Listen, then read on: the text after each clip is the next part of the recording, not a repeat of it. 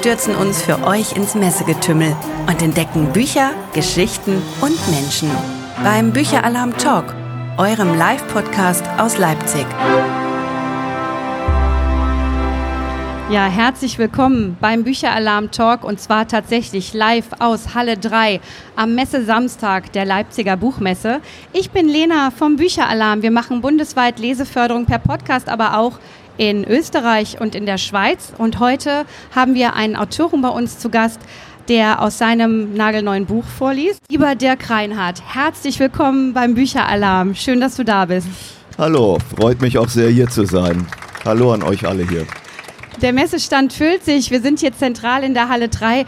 Ähm, bist du schon länger auf der Messe oder heute erst angekommen? Nee, ich muss gestehen, ich bin heute erst, äh, nee, ich bin gestern angekommen in Leipzig. Äh, bin jetzt aber, weil ich gestern Vormittag noch eine Lesung hatte in einer Schule in Bremen, bin dann von dort gekommen und heute zum ersten Mal so richtig auf der Messe. Sozusagen. Aber du konntest dich gestern schon gut einlesen. Hast du auch äh, aus diesem Buch gelesen? Ja, tatsächlich. Aus Aha. dem Buch habe ich gelesen. Das war eine Gesamtschule in äh, Bremen. Und die hatten sich das Buch ausgesucht und da habe ich für die Stufe 9 war es, glaube ich, habe ich die Lesung gemacht, war so ein bisschen aufgeteilt, immer zwei Klassen pro Lesung, damit es nicht zu groß wird und dann zwei, drei Lesungen hintereinander aus diesem Buch, genau. Und wenn ihr jetzt wissen wollt, welches Buch das ist, aus dem wir auch heute lesen werden und über das wir auch vor allem sprechen und wenn ihr Fragen zu dem Buch habt, dürft ihr die eben heute auch direkt an Dirk Reinhardt stellen. Es ist Perfect Storm, gemeinsam im Netz für Gerechtigkeit. Ein brandaktuelles Thema oder eigentlich sogar mehrere, die wir da drin finden. Unheimlich spannend. Energiegeladen, finde ich, ist das Buch auch. Und ich halte es einfach mal hoch. Ihr seht hier das Cover, Einsen und Nullen. Wir bewegen uns in der virtuellen Welt ein Stück weit. Lieber Dirk, worum geht es in deinem Buch? Also in dem Buch geht es um, äh, um eine Gruppe von insgesamt sechs jungen Hackern und Hackerinnen. Die sind alle so im Alter von 15, 16 Jahren. Und die sind eigentlich so über die ganze Welt verstreut. Also der Roman ist im besten Sinne global, könnte man sagen. Die kommen wirklich von allen sechs Kontinenten. Haben sich kennengelernt über so ein Online-Computerspiel im Netz. Und schreiben sich dann auch in so einem geheimen Chatroom im Darknet, legen ihre Strategien fürs Spiel fest, werden mit der Zeit auch mal so ein bisschen persönlicher. Und einer von ihnen, ein Junge aus Afrika, aus dem Kongo, der erzählt den anderen ein bisschen was über seine Lebensgeschichte. Da geht es um den Bürgerkrieg in Kongo, auch um die Armut in dem Land, um die Ausbeutung der Leute in den Minen dort, wo wertvolle Metalle abgebaut werden. Und äh, das fixt die anderen so ein bisschen an. Und dann sagen die sich, naja, man könnte auch mal außerhalb des, dieses Spieles zusammen agieren, in der Realität sozusagen.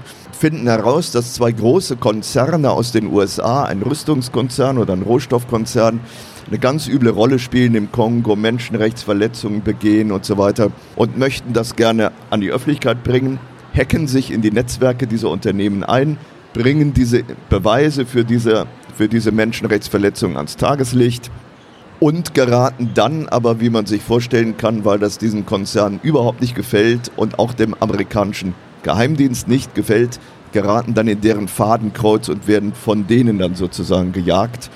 Und das ist so die Geschichte dieses Romanes. Wie nah ist dein Buch an der Realität? Wie hast du recherchiert?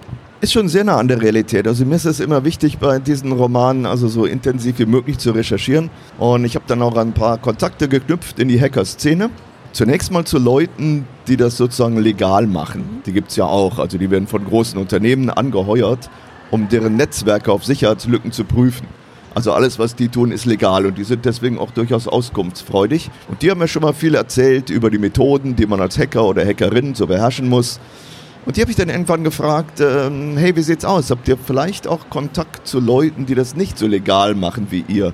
Also die eher so illegal im Darknet unterwegs sind. Und dann sagten die, ja, also zitiere mich jetzt mal nicht mit Namen, aber man kennt sich schon in der Szene, ja, und dann und wir können dir da auch ein bisschen weiterhelfen. Und so bin ich dann in Kontakt gekommen zu den Leuten, die man im Hacker-Slang als die Black Hats bezeichnet. Also die, die sich eher so auf der illegalen Seite bewegen, sind die Black Hats, die anderen sind die White Hats. Oh, das waren aber komplett anonyme Kontakte übers Darknet. Hab die Leute nie persönlich kennengelernt nicht deren echte Namen erfahren. Ähm, musste ich jetzt auch nicht wissen, ich war nur interessiert an dem, was die mir so erzählen konnten. Und über die habe ich dann auch Zugangsdaten bekommen zu so gewissen Foren im Darknet, wo sich Hacker und Hackerinnen treffen und austauschen. Ja, und das war für mich natürlich hochinteressant. Da konnte ich wahnsinnig viel erfahren über deren äh, Lebensgefühl, über deren Ansichten, über deren Aktionen und für mich als Autor natürlich auch sehr wichtig über die Sprache die die so benutzen, wenn sie unter sich sind. Ne? Also das, äh, ja, da habe ich mich dann auch nächtelang da im Darknet herumgetrieben und diese, ja, diese ganze Atmosphäre versucht einzufangen und ebenso, ja, so viele Informationen und Anregungen aus dieser Szene zu sammeln wie möglich. Ne? Also mir hat es wahnsinnig viel Freude gemacht, da reinzulesen und ich wünsche mir sehr, dass das an vielen Schulen gelesen wird. Aber du kommst ja gerade von der Schule. Wie ist es denn bei den Schülerinnen und Schülern angekommen? Was ist denn da das Feedback, das du da bekommst? Ja, ich denke also, wenn, wenn an so einer Schule äh, Lesungen angeboten werden, die meisten Schüler und Schülerinnen kennen Lesungen überhaupt nicht. Mhm. Also die meisten sind zum ersten Mal in ihrem Leben sozusagen auf einer Lesung. Ja, und die wissen dann äh, meistens zunächst mal nicht so richtig, was ihr da erwartet. Die denken dann vielleicht so, ja, da kommt jetzt so ein Typ und der sitzt da 90 Minuten und liest uns was vor und am Ende sind wir alle eingeschlafen oder so. Ne? Und aber ich mache das Ganze so ein bisschen interaktiv, auch mit Bildern und versuche sie auch ins Gespräch äh, reinzubringen und so weiter. Und das Thema, das merkt man also, wenn ich dann über das Thema die ersten Sätze erzähle, dann fangen sie schon an zuzuhören. Also das, das finden sie schon spannend, weil das äh, diese Online-Welt und auch die äh, äh, Smartphone-Welt, das, äh, das, das, das, interessiert sie natürlich schon. Das ist ihr Alltag, ihr digitaler Alltag sozusagen. Ne? Ja, und wenn es dann um Hacker geht und auch noch so um spannende Geschichten, dann steigen die da eigentlich relativ schnell mit ein und dann ja, hat man, nachher hört man dann auch oft, dass sie sogar ein bisschen überrascht sind, dass es doch ganz cool war, die Veranstaltung. Ne? So eine Überraschung. Ihr merkt schon, ich finde es ja auch wahnsinnig cool und ich könnte noch stundenlang mit dir weiter plaudern. Aber ich hätte Lust, ich weiß nicht, wie es euch geht. Wollen wir mal ins Buch reinhören? Ah, hier wird genickt, das könnt ihr nicht hören, die nicken ganz leise. Äh, ich frage noch mal, vielleicht kann ja auch jemand rufen, ja, wir wollen was hören oder bitte oder Dirk, ah ja, Achtung, wollt ihr jetzt mal ins Buch reinhören? Ah, ein lautes Ja am Bücheralarm-Messestand in Halle 3 der Leipziger Buchmesse. Lieber Dirk, wir steigen mit dir in die Geschichte ein und erleben den Perfect Storm live auf der Leipziger Buchmesse. Ich äh, lese einfach mal für euch die ersten Seiten aus dem Buch. Also die, in den Lesungen für die Schüler und Schülerinnen bringe ich die auch als allererstes immer zu Gehör, als so ein kleiner Einsteiger, so ein Appetitanreger. Und auf diesen allerersten Seiten, das ist so ein kleiner Prolog über drei Seiten, äh, da wird schon mal so ein bisschen, äh, wie ihr gleich hören werdet, äh, ich würde mal sagen, die Spannung geweckt, ja, im Hinblick auf all die vielen, vielen Dinge, die dann auf den, keine Ahnung, 350 Seiten oder so danach noch kommen. Falls alles so verläuft, wie ich es geplant habe, wird heute in einer Woche die Welt für einen winzigen Moment den Atem anhalten. Es werden auf verschiedenen Kontinenten und doch ganz eng verbunden Dinge geschehen, die auf den ersten Blick nichts miteinander zu tun haben.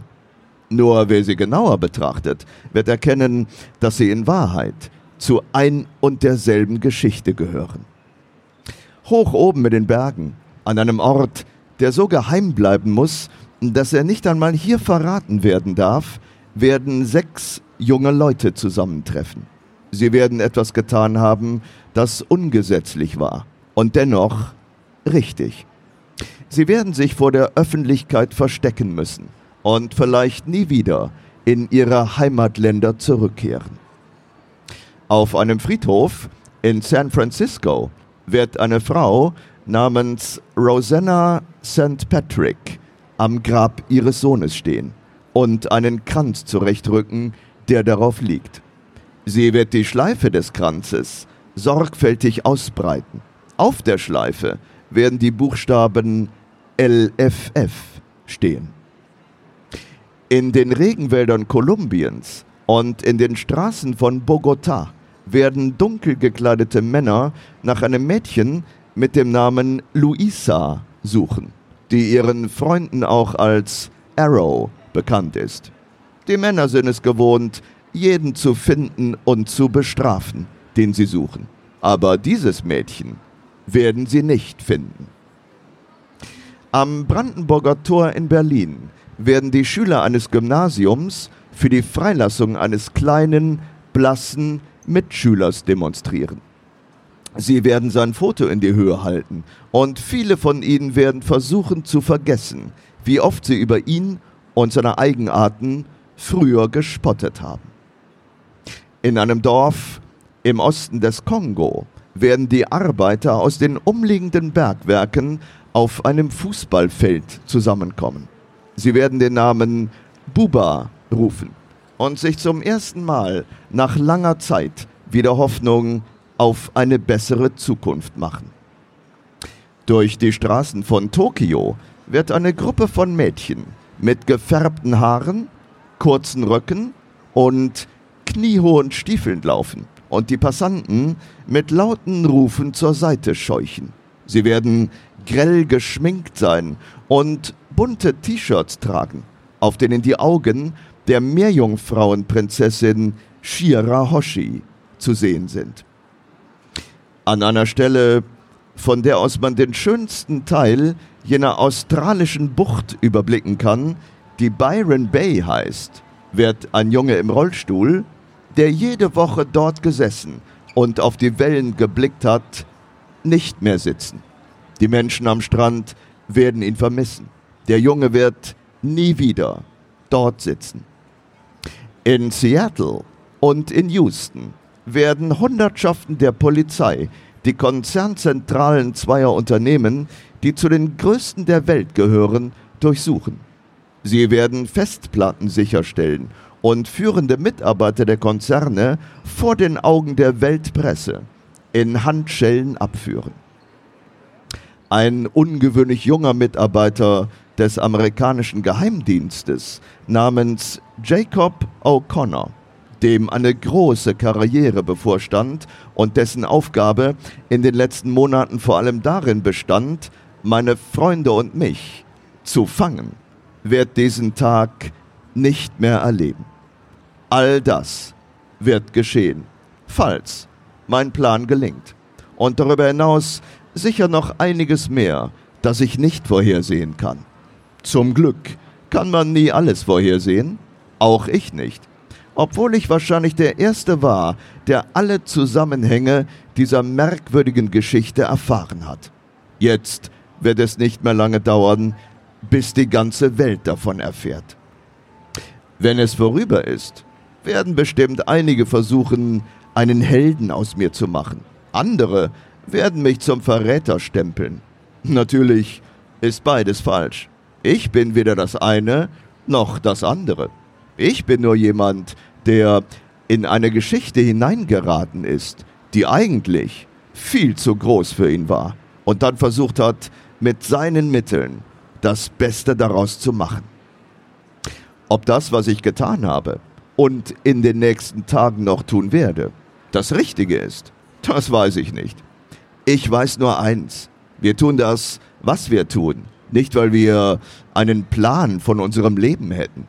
Wir tun es, weil wir einfach nicht anders können. Cincinnatus. Ja, so beginnt der Roman. Und in der Tat, du baust jetzt schon einen riesigen Spannungsbogen auf. Also so wenige Seiten, wie ihr jetzt nur gehört habt, und man will jetzt doch schon wissen, wie die Geschichte weitergeht, oder? Ja, hier wird genickt. Wie geht die Geschichte denn weiter? Äh, vielleicht als erstes, wer ist der Ich-Erzähler, den wir jetzt gerade auf den ersten Seiten kennengelernt haben? Oder ist es eine Erzählerin? Ja, also das ist eine Frage, die ich ausnahmsweise, sonst beantworte ich dir alle Fragen. Aber du hast mir versprochen, oh, ich habe die falsche Frage gestellt. Mal nicht beantworten, weil ich sonst wirklich spoilern müsste. Weil das ist wirklich so ein Geheimnis, was sich durch den ganzen Roman durchzieht, wer dieser Ich-Erzähler wohl sein könnte.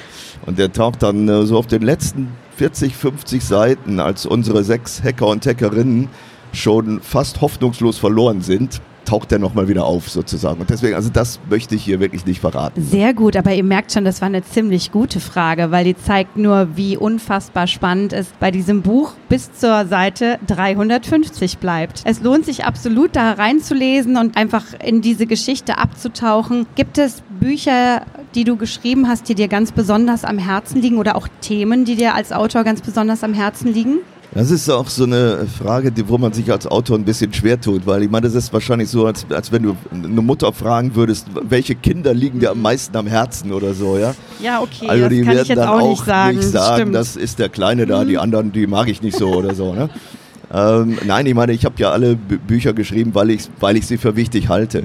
Und ähm, das Buch, was mir am meisten am Herzen liegt, ist eigentlich immer das, woran ich jetzt gerade schreibe. Das muss ich schon zugeben, da stecke ich immer ganz besonders tief drin und so weiter. Aber jetzt von den bisher erschienenen so eine Art ähm, eine Rangliste aufzustellen, Gold, Silber, Bronze oder so, also das wäre wahnsinnig schwierig. Also gerade so die letzten vier Romane, die ich geschrieben habe, beginnend mit dem Roman Edelweiß-Piraten, ähm, der auch bei Klett erschienen ist. Da geht es um eine Gruppe von jungen Widerstandskämpfern gegen die Nationalsozialisten im Zweiten Weltkrieg.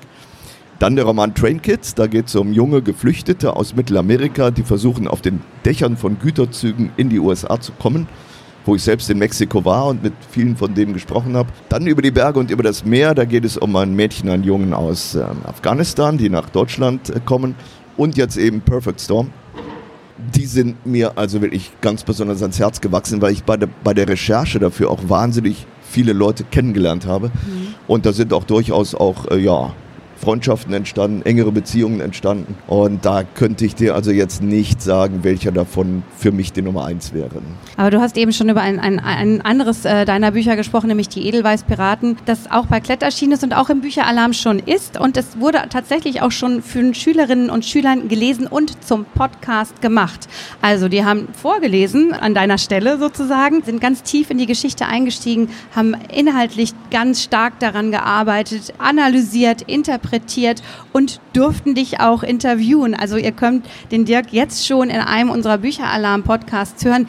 Äh, Das war eine Pilotklasse. Die hatten also noch kaum Unterstützung, nur Technik und ein Buch und einen tollen Autoren, den sie fragen durften. Und dann haben die Schülerinnen und Schüler einfach losgelegt. Wie, wie war der Kontakt zu denen? Wie hat dir das Projekt gefallen, so als Autor, der damit einsteigen darf? Ja, ich meine, zunächst war das natürlich mal ganz schön. Also normalerweise muss ich bei den Lesungen ja immer arbeiten und vorlesen und da konnte ich mich mal zurücklehnen und zuhören, wie die Schüler und Schülerinnen das vorgelesen haben. Das war natürlich eine tolle Erfahrung. Dann auch nachher so ein bisschen das, das Gespräch, das einfach mitzubekommen, was interessiert die besonders an dem Roman, wo wollten sie noch ein bisschen mehr drüber wissen und, und was, welche Stellen haben sie sich ausgesucht und so weiter. Das ist, ist für mich natürlich hochinteressant. Und ja, deswegen sind auch generell so diese Begegnungen mit Schülern und Schülerinnen sind ganz wichtig. Deswegen war auch die äh, Corona-Zeit sehr hart, weil es da eben über lang, lange Zeit kaum möglich war, außer äh, eben auf Online-Formate auszuweichen, aber direkt vor Ort waren Begegnungen nicht möglich. Und das ist für mich immer sehr lehrreich auch und auch sehr äh, motivierend, auch für die weiteren Romane, einfach zu sehen, naja, also das,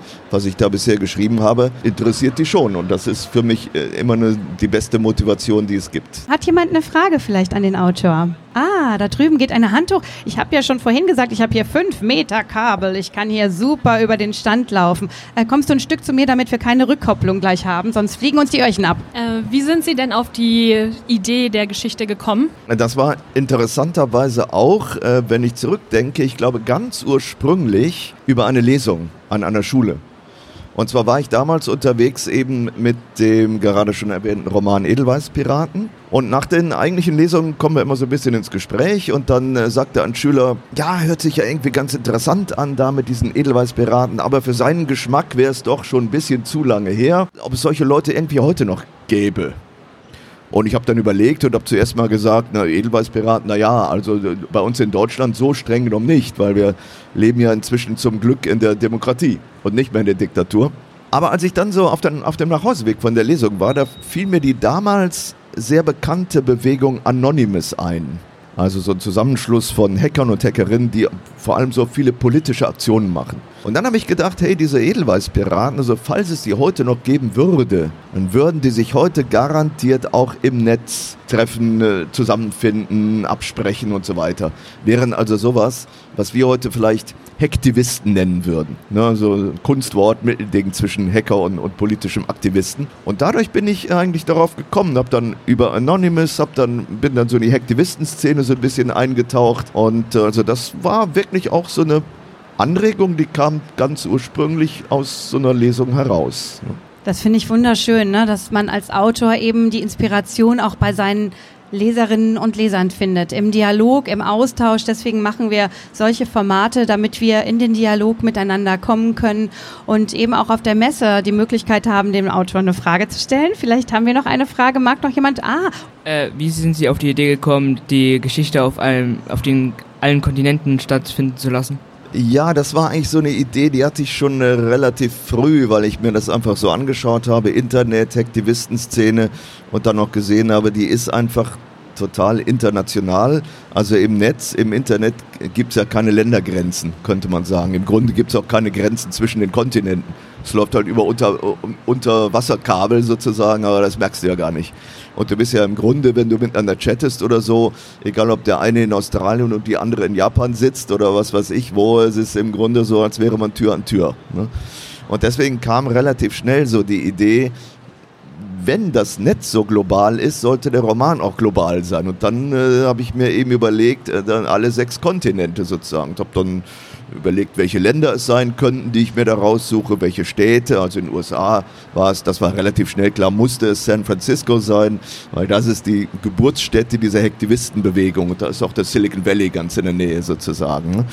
Und habe mir so eben, eben, eben überlegt, erstmal die Schauplätze und dann auch aus dem, was ich da in diesen Hackerforen äh, mitgelesen hatte, einfach versucht, so, so idealtypisch so die, die verschiedenen Arten von Hackern und Hackerinnen abzubilden in den sechs Hauptfiguren. Ne? Und habe das dann so eben global angelegt. Das war so ein, so, ein, so ein ganz wichtiger, fast allererster Gedanke über den Roman, den ich hatte. Eine Frage aus dem Publikum haben wir noch und die darfst du jetzt stellen. Ist es denn legal, im äh, Darknet zu sein? Ja, das ist, äh, ähm, das ist ein weit verbreitetes äh, Missverständnis. Also es wird oft so ein bisschen der Eindruck erzeugt, das Darknet an sich wäre komplett illegal und verboten. Aber das stimmt nicht. Das Darknet an sich ist nicht verboten. Das ist einfach nur ein besonderer Bereich des Internet, in dem du, wenn du es richtig machst, anonym surfen kannst, ohne dass das, was du tust, Spuren hinterlässt sozusagen. Ne? Und dann ist es aber natürlich so, dass solche anonymen Räume auch Kriminelle anziehen. Ne? Das ist ganz klar. Also die sind dann eben, die nutzen eben auch dieses Darknet für ihre Zwecke, für ihre düsteren Zwecke sozusagen. Und dann findest du da auch diese berüchtigten Marketplaces, wo eben alles verkauft wird, was teuer ist und verboten. Ja? Vor allem natürlich, wenn man sich denken kann, Drogen in allen möglichen Ausfertigungen. Ne? Also die Drogen werden heute nicht mehr in der dunklen Ecke hinterm Bahnhof verkauft, sondern im Darknet. Ne?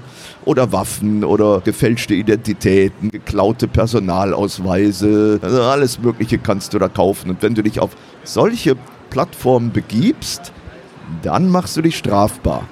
Da sind dann auch verdeckte Ermittler der Polizei, die versuchen die Händler herauszufinden und die Kunden herauszufinden und die zu bestrafen sozusagen. Ne? Aber das Darknet wird auch, und das wird nicht so oft berichtet, das Darknet wird auch zu sehr positiven Zwecken benutzt, zum Beispiel von investigativen Journalisten.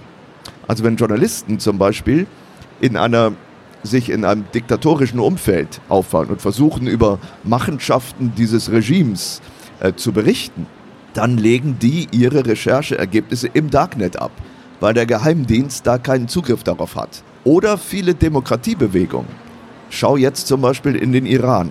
Im Iran haben wir gerade den Aufstand, vor allem von vielen Frauen, gegen das Regime. Und die äh, organisieren sich im Darknet, weil da auch der iranische Geheimdienst keinen Zugang darauf hat. Und auch die Bewegung des arabischen Frühlings in Syrien, in Ägypten, in Tunesien, auch die haben sich alle im Darknet organisiert. Deswegen, man könnte sagen, du kannst das Darknet im Grunde vergleichen mit einem einfachen Werkzeug. Sagen wir mal, du nimmst einen, was, einen Hammer. Einen Hammer kannst du benutzen, um dir einen Schrank damit zurechtzuzimmern. Dann hat der einen, einen, einen guten Zweck. Du kannst aber im Extremfall mit dem Hammer auch einen anderen Menschen verletzen. Dann hat er einen bösen Zweck. Dieser Hammer an sich der ist neutral. Der ist nicht moralisch aufgeladen. Der wird erst gut oder böse durch den Menschen, der ihn zu einem bestimmten Zweck benutzt. Genau das gleiche ist es mit dem Darknet. Vielen Dank, lieber Dirk. Die Zeit mit dir vergeht wie im Flug und ich bin sehr, sehr dankbar, dass es investigative Autoren gibt, die sich auch im Darknet tummeln können, um solch spannende Lektüre für Schülerinnen und Schüler, für junge Menschen, aber auch jung gebliebene, für alle zu kreieren, die eben gerne in solche Geschichten abtauchen. Es ist eine große Freude, dass du heute beim Bücheralarm dabei warst. Vielen Sind Dank. wir schon am Ende? Leider ja, es ging voll schnell, oder? Also ich äh, würde ja auch noch ein bisschen länger lesen wollen mit dir. Aber für alle, die jetzt hier sind, ähm, folgt uns auf Instagram, äh, sucht den Bücheralarm, vor allem aber bei Spotify und Co., also überall da, wo es Podcasts gibt, dann könnt ihr nochmal nachhören. Und äh, dieses wunderbare Gespräch mit Dirk Reinhardt oder ganz vielen anderen Autorinnen und Autoren hier auf der Messe oder eben die Podcasts, die die Jugendlichen selber machen, beim Bücheralarm at School finden. Vielen Dank, dass du hier warst. Ich wünsche dir noch eine tolle, erfolgreiche Messe und auch danke an den Klett Verlag, dass sie dich hierher gebracht haben. Das ist eine große Freude gewesen. Ja, vielen Dank. Ich danke dir auch für die tolle Moderation. Danke für den Bücheralarm. Danke an Klett für diese Möglichkeit, euch das hier ein bisschen zu präsentieren. Und äh, ja, dann würde ich sagen, dann haben wir überhaupt drei Bücher. Kriegen wir die zusammen? Ja. ne? Genau, das Dann- bleibt schön hier am Stand, Ja, ihr, ne? die ihr Fragen gestellt habt. Ihr bekommt jetzt ein signiertes Exemplar von Dirk Reinhardt. Viel Spaß euch noch auf der Messe. Auch von meiner Seite. Danke. Tschüss.